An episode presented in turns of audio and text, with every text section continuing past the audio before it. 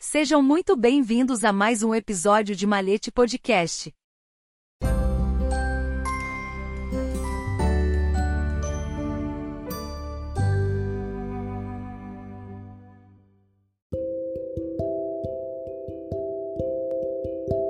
Hoje na história da maçonaria, a dissolução do Grande Oriente de França durante a Era de Vichy. Em 19 de agosto de 1940, um evento de significado histórico ocorreu na França ocupada pelos nazistas. O Marechal Pétain, líder do governo de Vichy estabelecido após a derrota francesa na Segunda Guerra Mundial, cedeu à pressão de seus senhores nazistas e ordenou a dissolução do Grande Oriente de França. Esse ato teve repercussões profundas e demonstrou como as forças de ocupação podiam influenciar decisivamente os assuntos internos de uma nação, moldando o curso de sua história.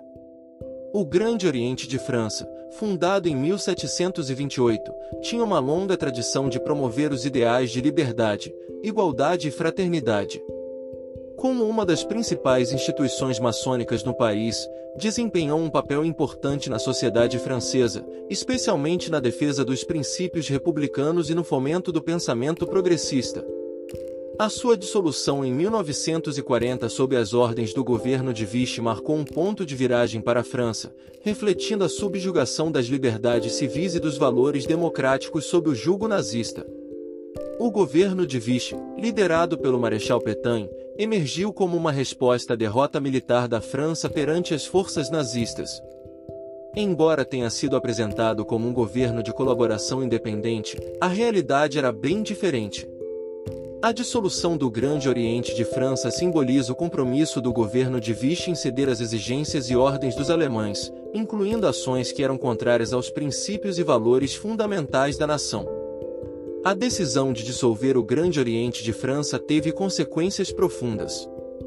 Ela não apenas comprometeu a liberdade de associação e expressão dos maçons, mas também abalou a sociedade francesa em sua essência. A maçonaria, ao longo da história, tinha sido um refúgio para pensadores, artistas e líderes comprometidos com ideais humanistas e progressistas. A sua supressão privou a França de uma influência importante que poderia ter sido vital na manutenção da resistência contra as forças de ocupação. Além disso, a dissolução do Grande Oriente de França representou um afastamento dos valores e tradições que sustentavam a República Francesa. As aspirações democráticas e os princípios de igualdade foram ignorados em prol da subserviência às potências invasoras. Essa ação não apenas fragilizou a identidade nacional francesa, mas também deixou cicatrizes duradouras na consciência coletiva da nação. A dissolução do Grande Oriente de França durante a Era de Vichy é um lembrete impactante dos perigos da capitulação diante das forças totalitárias. Ela destaca como a submissão a regimes opressores pode levar à erosão das liberdades fundamentais e à traição dos valores que uma nação tanto preza. No entanto, também é um testemunho da resiliência do espírito humano, pois a maçonaria e seus ideais sobreviveram à repressão e foram eventualmente restaurados após a libertação da França em 1944. Este episódio sombrio da história francesa serve como um lembrete da importância de proteger as instituições que promovem a liberdade, a justiça e os valores democráticos.